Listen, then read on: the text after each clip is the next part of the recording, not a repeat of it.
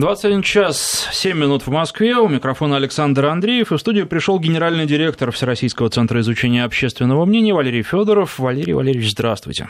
Добрый вечер. А, тем много, вы провели за последнее время много исследований, и, наверное, ну, давайте о самом актуальном, потому что э, правительство назначено совсем недавно новое, хотя кажется, что уже прошло достаточно много времени, потому что новости так быстро сменяют одна другую, что в этом потоке мы э, ко всему э, привыкаем и считаем, что то, что было вчера, на самом деле, для, от нас находится в нашем сознании уже очень и очень далеко. А как россияне относятся к новому правительству, к новому премьеру, которого они уже хорошо знают? А каковы общие впечатления, что говорят? Ну, правительство было сформировано или формируется в несколько этапов. Сначала а, президент предложил Государственной Думе кандидатуру премьер-министра, Дмитрия Медведева, он был утвержден. Соответственно, мы провели опрос после этого об отношении, прежде всего, к премьеру. Затем э, был оглашен список вице-премьеров, да, заместителей главы правительства, их 10, если не ошибаюсь. Вот, э, мы уже успели и о них спросить. Вот, правда, опубликуем эти данные только завтра. Ну и совсем недавно э, мы получили э, полный список министров. На этом, кстати, формирование правительства не закончено, потому что есть еще такие органы, как э, федеральные агентства и федеральные службы, и там тоже могут быть много, так сказать, новых назначений, перестановок. Ну и, конечно, будут пере тряски, переброски в корпусе заместителей министров. Вот. Ну и дальше уже Но это, наверное, по... то, зачем люди не так пристально следят, потому что правительство, министры – это значимые фигуры, это фигуры, ну, по большей части, по крайней мере, а, публичные, которые часто выступают, и которых люди часто видят на экранах телевизоров. Что касается заместителей министров, руководителей ведомств, тут уже это не совсем так, и, наверное, широкую публику в меньшей степени интересует. Ну, знаете, в свое время у нас был э, такой руководитель Роспотребнадзора, очень известный. Вы, наверное, еще тоже не забыли. Обещал курицу съесть как-то. Да, Геннадий Онищенко. Вот. Вроде бы по статусу он не самый ключевой пост занимал, но... Но он был на гребне тогда, на острие был, даже, Да, на острие, сказать. и сам он был такой яркой, э, необычной личностью, что запомнился людям гораздо больше, чем многие министры и вице-премьера. Вот, поэтому э, я бы сказал так, что люди знают главу правительства, безусловно, люди знают нескольких ключевых министров, а что касается вице-премьеров, то тут уже большинство, э, как бы, ну, и в основном все зависит от фигуры конкретного от вице-премьера. Харизма, наверное. Ну, от много чего, от того, э, на фоне каких событий он э, работает, как он себя проявляет в этих событиях, как он себя ведет, как он общается с людьми. Вот, масса факторов. И вот, казалось бы, люди, занимающие посты равноценные, с точки зрения, так сказать, э, закона и там даже чиновничьей иерархии, а люди и следят за ними совершенно по-разному и воспринимают их по-разному. Вот. Это, кстати, касается и министров в полном э, смысле этого слова. Ну вот сравните, кого у нас больше знают, министра обороны или министра экономики? Вот. Ну, наверное, министра обороны, но тем не менее министр экономики тоже хорошо известен многим. Ну вот э, различия у них на порядок, да, и в пользу министра обороны. Вот. Ну и в конце концов давайте э, вспомним, что не всегда место красит человека. Зачастую человек красит место. Ну, наверное, между министром обороны и министром иностранных дел не такая большая разница. Да, ну, есть разница, но действительно небольшая. Э, я это все говорю к тому, что есть участки очень важные и очевидно важные вот. И есть э, участки, э, может быть, не менее важные, но не такие важные в данный момент. Не так, не так очевидно важно. Да не так актуально, по мнению людей. Вот. И есть люди э, очень работоспособные, эффективные, э, значит, такого достижительного типа, но тихие, незаметные. Вот. А есть люди, наоборот, работающие с размахом, значит, э, очень любящие и умеющие общаться с людьми, со средствами массовой информации и так далее. И все это, конечно, влияет на восприятие. Вот. Ну а после такого затянувшегося введения давайте о премьере поговорим. А, мы, а, во-первых, спросили, что люди знают о Дмитрии Медведеве. Вот, ну, знают его почти все, только 8% нам вообще сказали, что а, от наших интервьюеров услышали первыми о его переназначении главой правительства. Остальные знают об этом, ну, что-то слышали, либо даже хорошо. Вот. Дальше мы спросили, а как они оценивают Дмитрия Медведева, а кто он, компетентный, умный или недалекий, ни в чем не разбирающийся. Вот такая пара суждений альтернативных. А, и на этом фоне Дмитрий Медведев выглядит очень уверенно. 71% полагают, что он компетентный и умный политик и чиновник. А недалеким или ни в чем не разбирающимся считают его только 15%. Конечно, э, вот эта вот пара суждений не единственная, можно было и много других, значит, вариантов задавать. Вот. Но мы исходили из того, что все-таки э, и правительство, и его глава действуют у нас под общим руководством президента. Вот. И если президент определяет политику, то правительство это у нас все-таки в основном орган такого народно-хозяйственного управления, да, орган, который ищет пути, методы, инструменты для реализации целей и задач, поставленных э, президентом. А это, конечно, сделать непросто, и нужно иметь большую компетентность и ум для этого. Еще один вопрос о команде Медведева. Удалось ему создать или не удалось создать свою команду. Кстати, в свое время, когда он был президентом, напомню, с 2008 по 2012 год, многие его упрекали именно в том, что ему свою команду собрать тогда якобы не удалось. Но после этого он уже 6 лет возглавлял правительство и сейчас получил назначение на новый срок. Так вот, что люди думают? Удалось ли ему собрать вокруг себя людей, которым полностью доверяет, на которых опирается в своей работе? А, безусловно, удалось. 9% считают, 40% скорее удалось. Ну, то есть каждый второй полагает, что, в общем-то, правительство – это команда.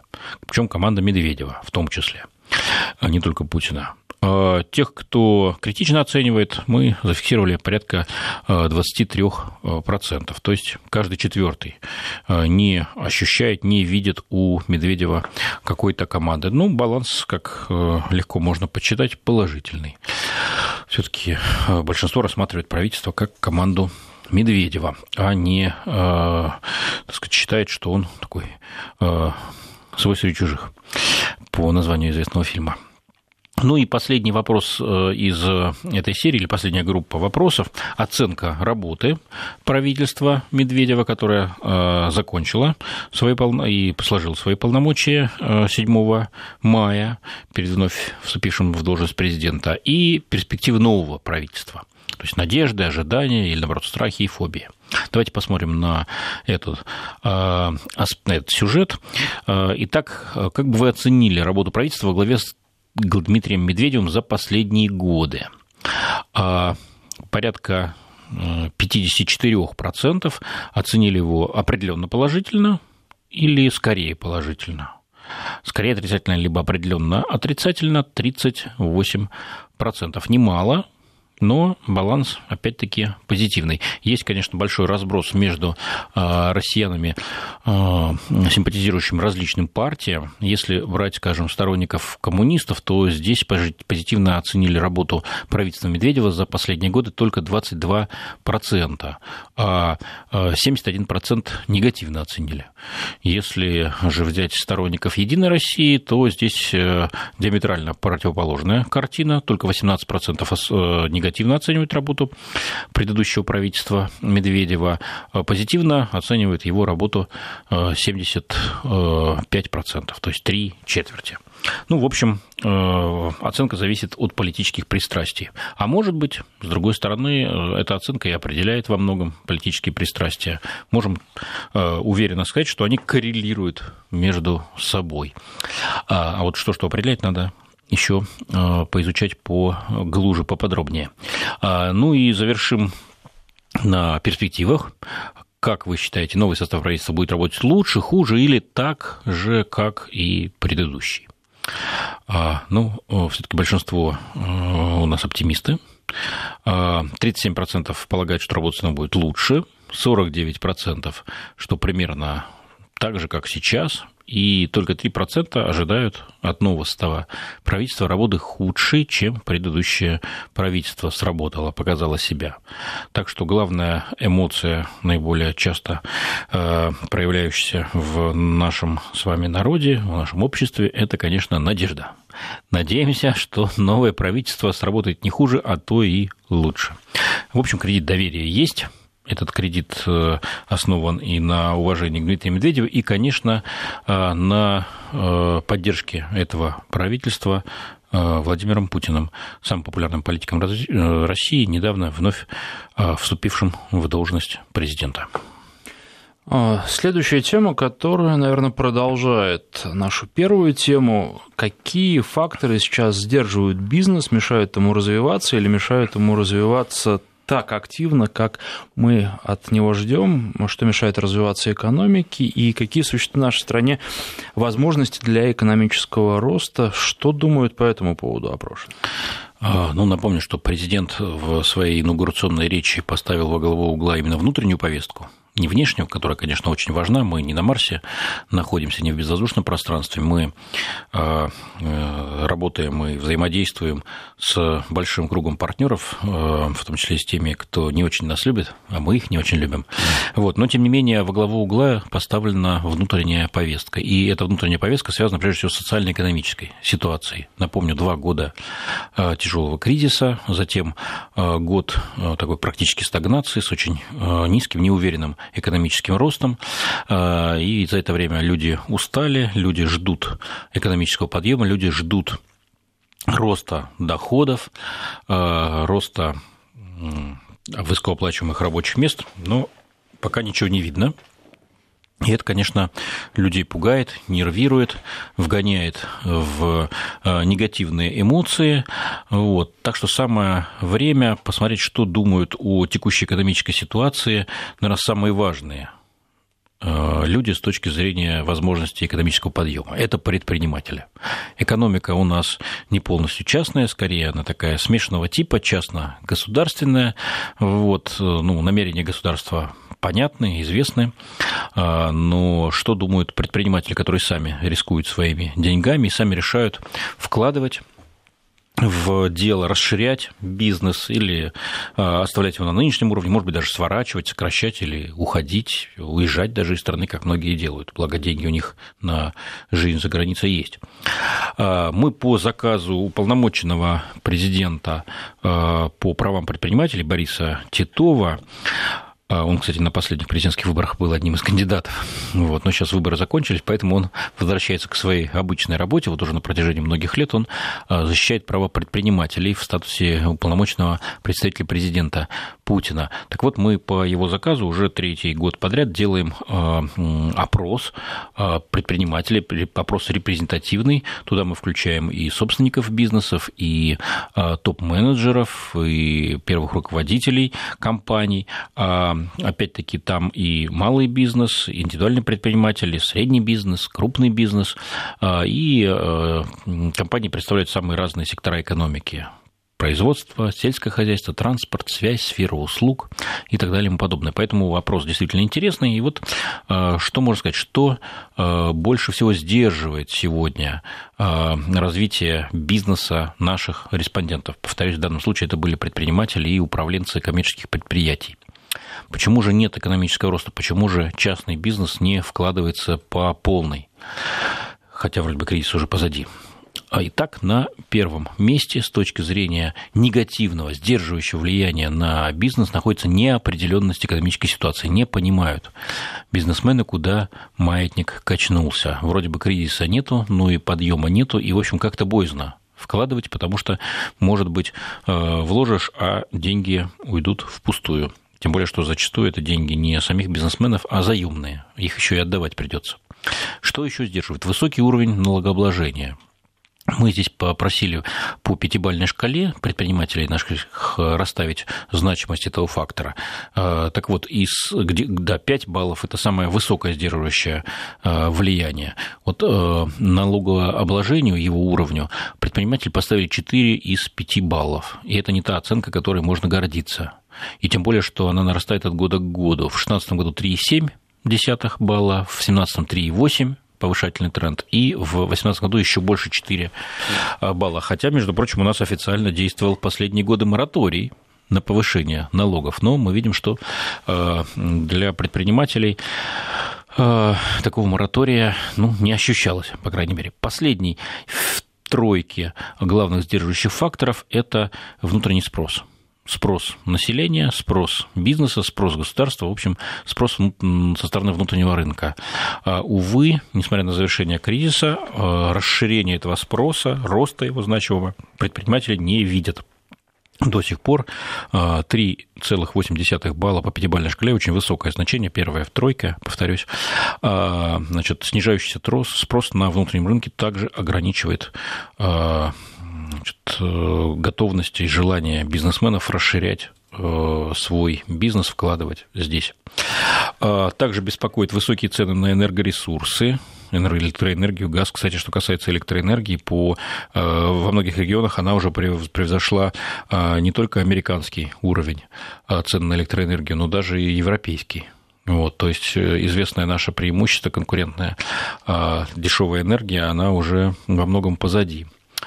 А законодательное регулирование экономики, его качество, увы, не в восторге наши предприниматели. Э, в первую пятерку эта проблема тоже входит. Но что интересно, скажем, э, коррупционная рента мы же все привыкли думать, что э, значит, мафия бессмертная, и кругом у нас коррупция, все берут взятки, и, в общем, без этого никак ни одного вопроса не решить. Ну вот смотрите, опрос бизнесменов, казалось бы, бизнес это и есть дойная корова для всевозможных коррупционеров, прежде всего в правоохранительных органах и в государственном аппарате. Но мы видим, что э, на третьем снизу месте, а список этих сдерживающих факторов очень длинный, там под 20, под два десятка э, вариантов. Так вот, на третьем конца места находится высокая коррупционная рента. Э, то есть ни она, ни коррупция сдерживает рост нашей экономики сегодня, а, как я уже говорил, неопределенность экономической ситуации, высокий уровень налогообложения, официального, кстати, вполне, и снижающийся или не растущий спрос на внутреннем рынке. На этом фоне э, состояние самих предприятий э, выглядит не очень. Мы спросили, а как экономическая ситуация отразилась за последний год на положении вашей компании? Она улучшилась, ухудшилась или осталась без изменений? Так вот, только 12% э, опрошенных руководителей компании сказали, что положение их компании улучшилось. 12%. Кстати, год назад было больше, 15%. Вот. Ну, про 16 можно не говорить, потому что это все-таки был год кризисный, и тогда только 7%.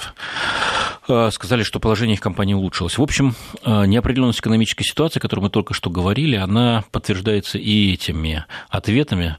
Вот. То а, значит, вверх, то вниз, но такого какого-то устойчивого тренда, очевидного тренда на улучшение ситуации бизнесмены пока не фиксируют, и это само по себе беспокоит. Но при этом они для себя лично ожидают неплохого развития событий в большинстве. Да, вот тут философский вопрос, почему же при таких негативных оценках э, бизнес все-таки сохраняет какую-то надежду. Э, значит, потому что... Причем надежду на значительный рост. Э, надежду, да. Как будет развиваться ваше предприятие, ваш бизнес в течение ближайших трех лет? Как вы считаете? Такой вопрос мы тоже задали. 11% сказали, что будем активно развиваться еще 34% скорее развиваться. Особых изменений не произойдет, считают 30%. А, значит, и регресс, деградация, может быть, даже закрытие 23% прогнозирует. То есть в принципе, несмотря на вот все такие резкие и жесткие оценки того, что происходит, надежда сохраняется. Связано ли это с тем, что, в принципе, наши а, как я уже говорил, люди надеются всегда, как бы не было тяжело, или же это особое э, сословие, особая генерация, особая порода предпринимателей, э, без, как говорят сами предприниматели, без надежды, без веры в себя, без оптимизма в нашем деле вообще ловить нечего. Вот. Те, кто не верил в себя, уже давно значит, из бизнеса вылетели, остались самые стойкие.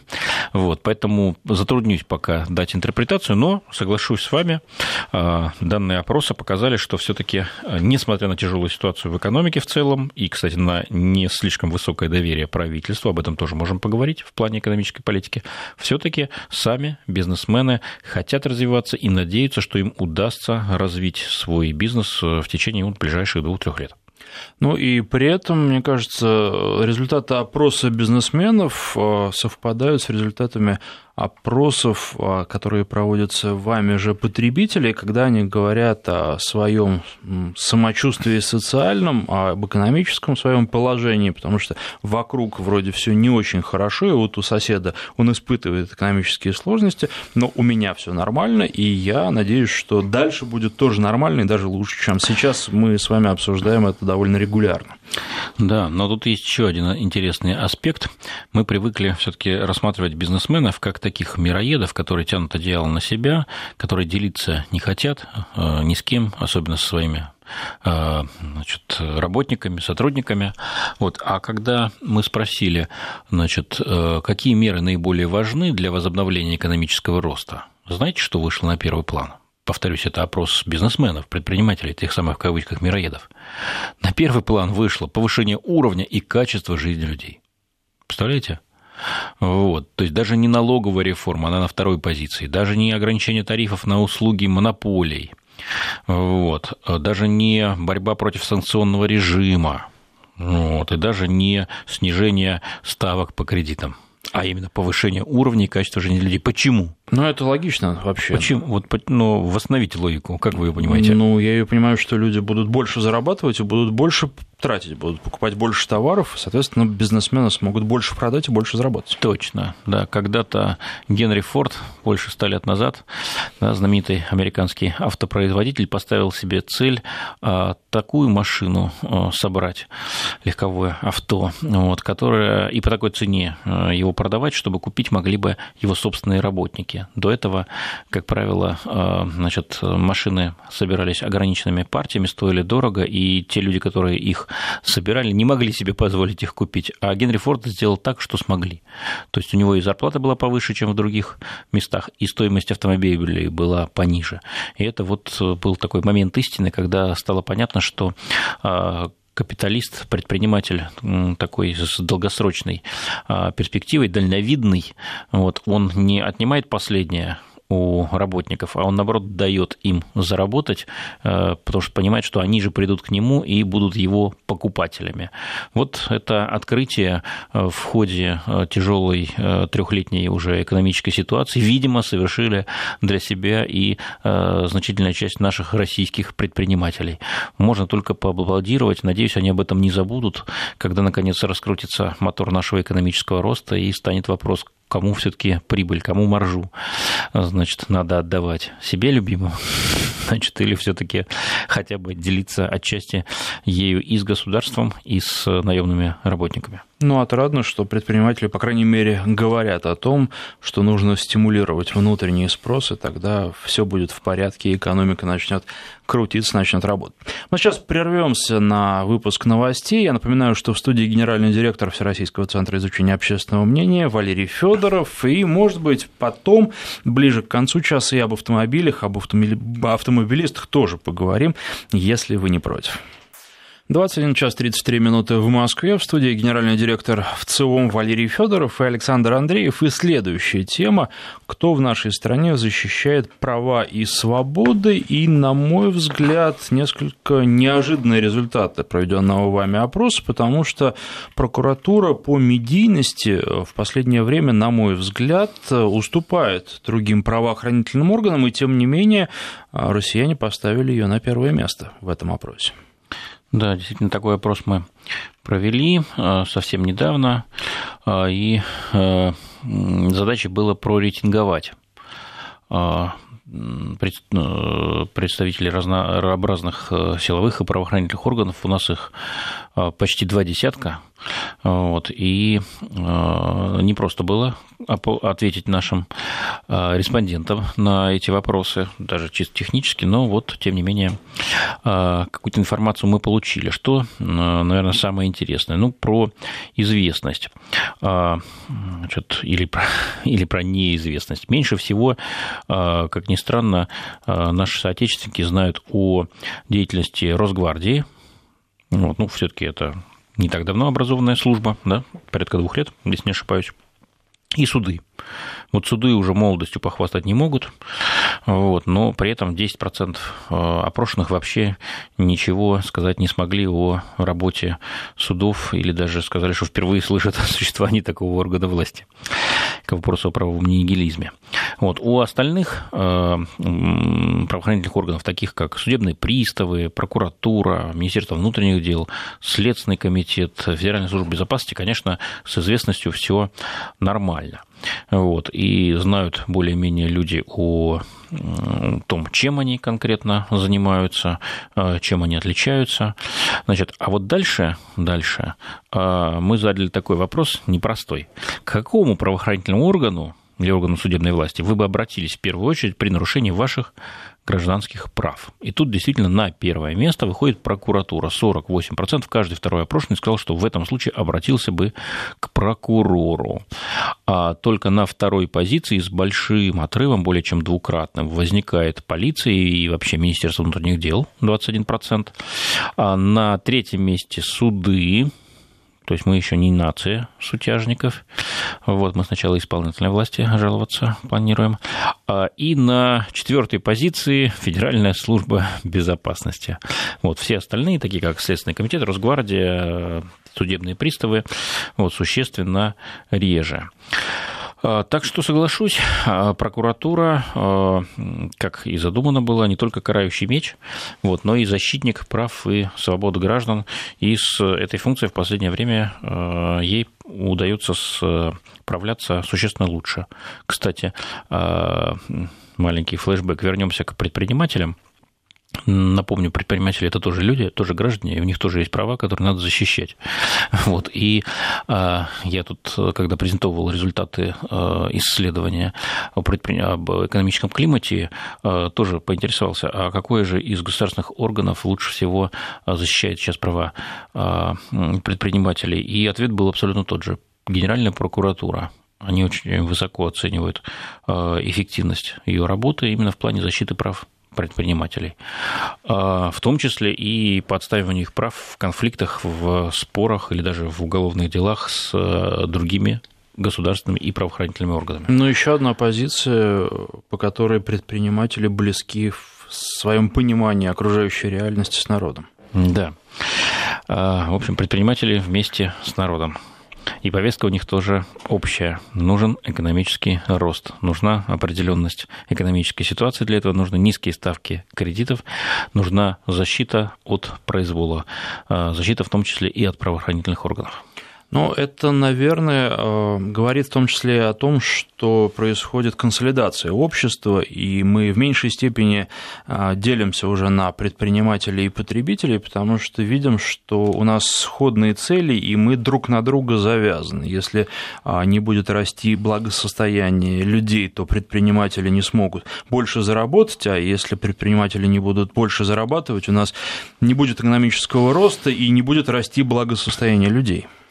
А, согласен. Ну и если позволите еще буквально пару слов, а, все-таки вот все эти наши правоохранительные органы, ну мы привыкли их так побаиваться, вот, э, э, предполагать, что они скорее над обществом стоят, чем ему служат.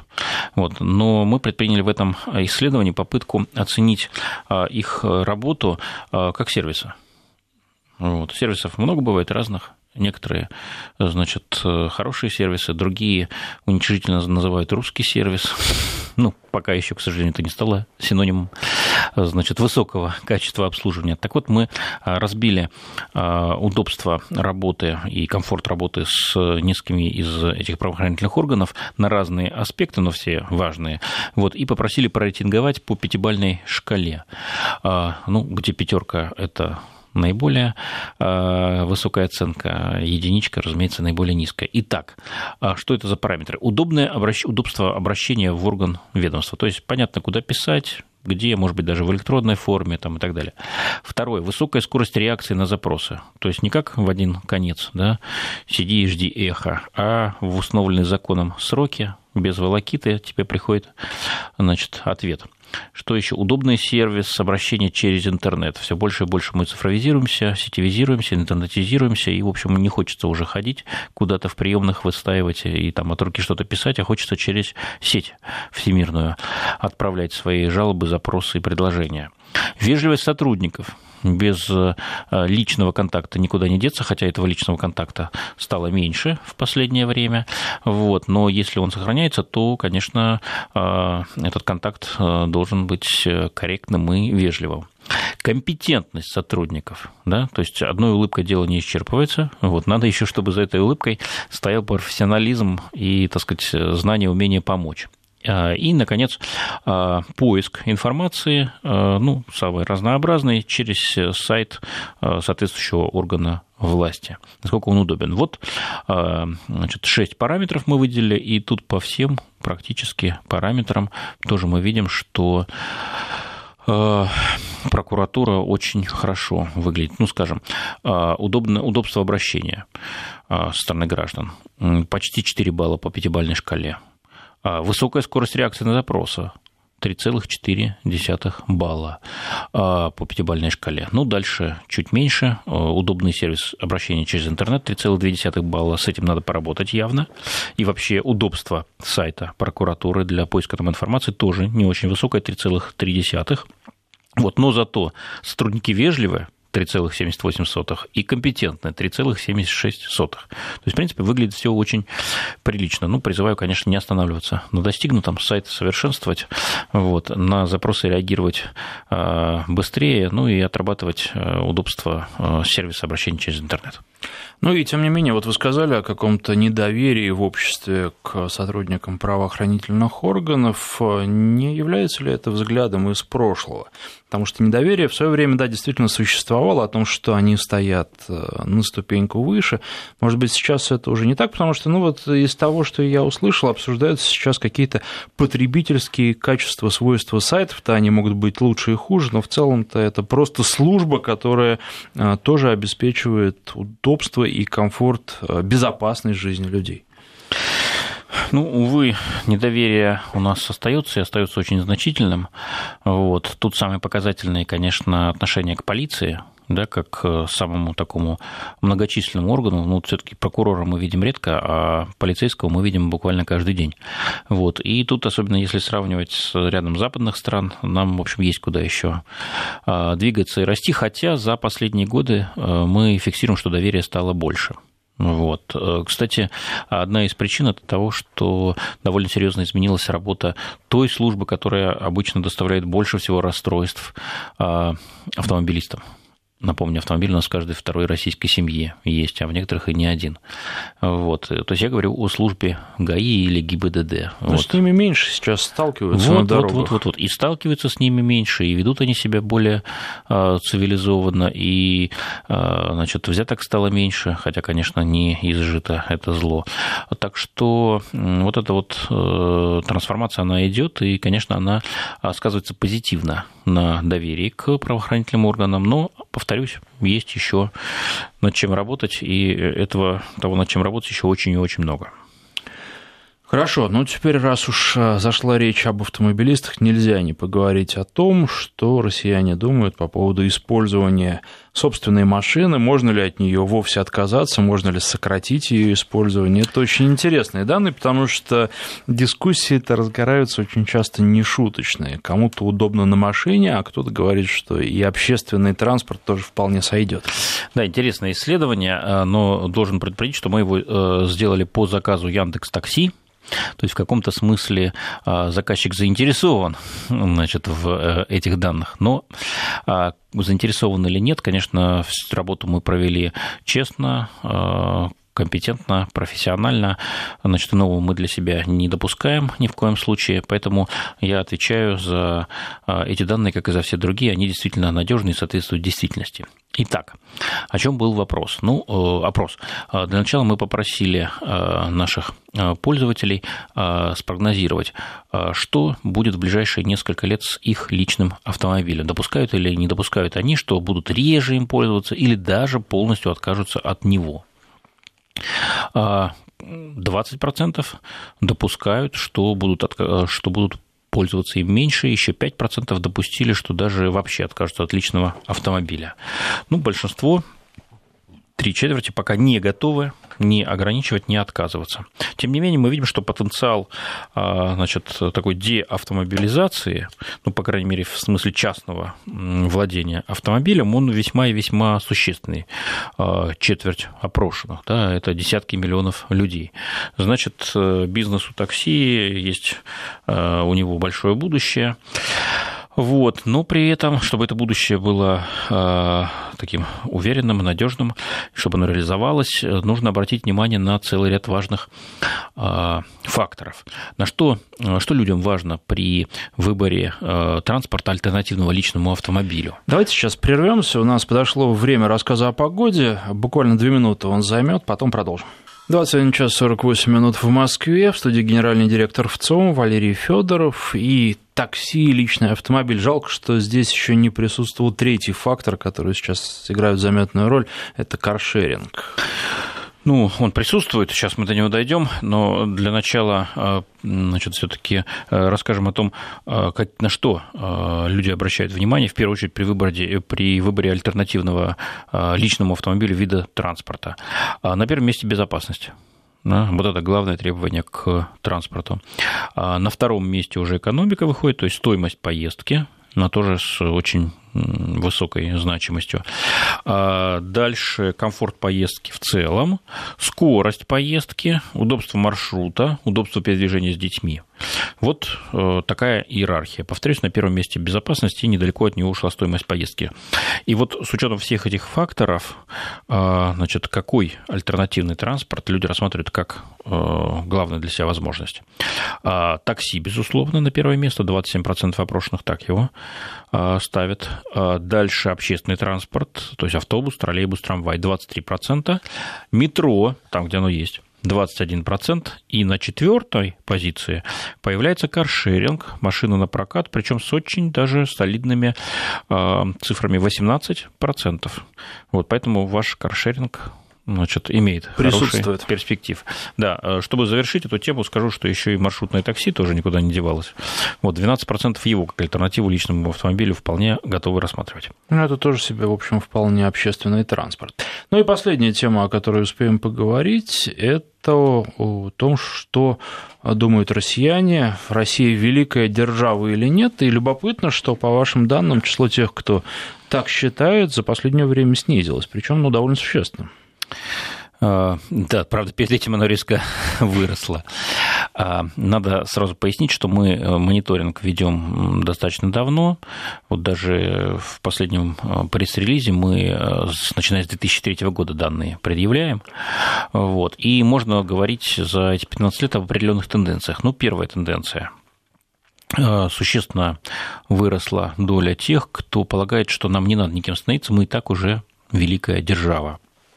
15 лет назад, в 2003 году, только 12% а, выбрали мнение, что Россия и сейчас является одной из великих держав.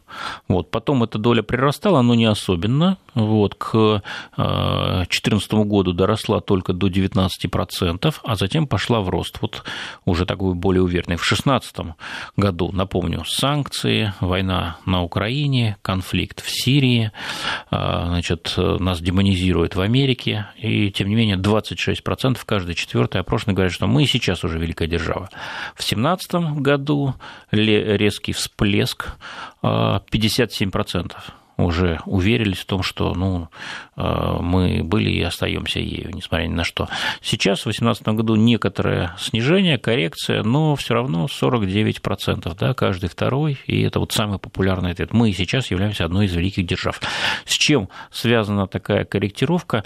Э, ну, либо с тем, что в прошлом году уж сильно у нас голова кружилась от успехов. Я напомню, что все-таки в прошлом году был достигнут перелом э, в сирийском конфликте, конфликте, да, значит, пал, э, или точнее был освобожден от боевиков Алеппо, после чего стало понятно, что э, терроризм на Ближнем Востоке не пройдет, вот, что ситуация развернулась в правильном направлении. Сейчас этот информационный фактор уже немножко позади. Есть и другая возможность, она все-таки связана с тем, что великая держава для россиян это не только держава военная, не только держава с высоким внешнеполитическим статусом, авторитетом, репутацией, но это и держава с развитой экономикой, с высоким уровнем жизни граждан. С этим у нас пока есть сложности. А именно это, как мы сегодня говорили, является краеугольным камнем а, повестки дня на сегодня.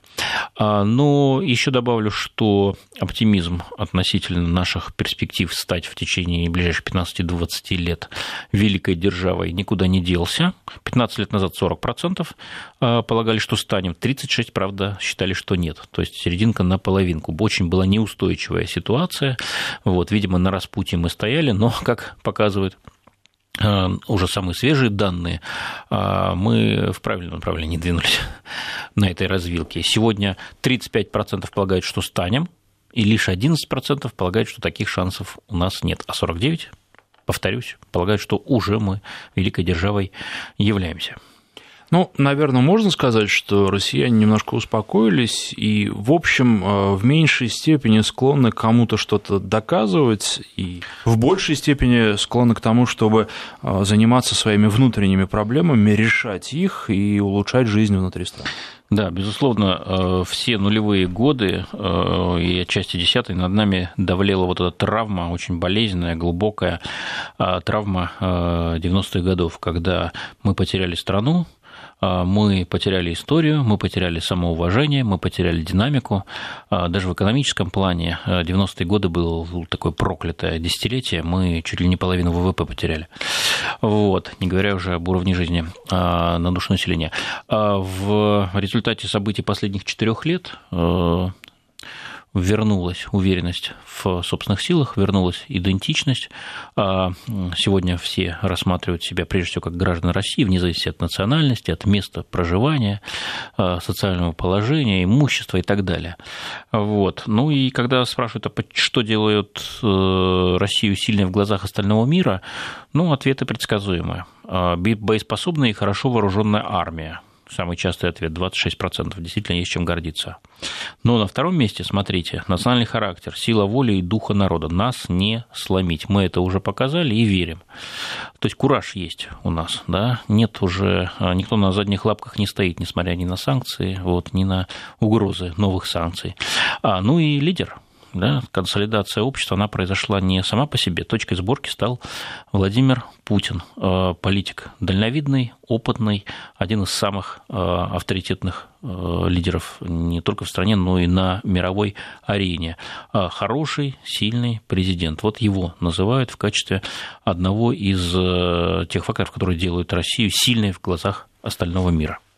Ну и тут у нас остается меньше двух минут. А, интересен еще срез молодежи. Вот э, как молодежь, э, молодежь э, себя проявляет, и она является таким консолидирующим фактором и путем к новому, именно она уже избавлена от этой травмы, которая была у нас в 2000-х годах, в начале 2000-х, или у молодежи ну, некий свой путь, и она вообще другая?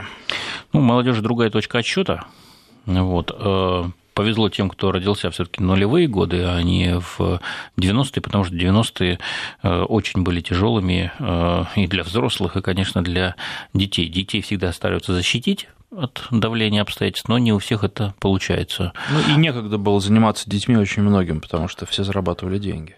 Да, и, в общем, мало рожали. Теперь вот расхлебываем очередное, значит, последствие вот этой вот демографической волны. В ближайшее время у нас будет рождаться существенно меньше, чем раньше э, новых граждан, потому что некому рожать. Это вот тяжелое наследие 90-х годов.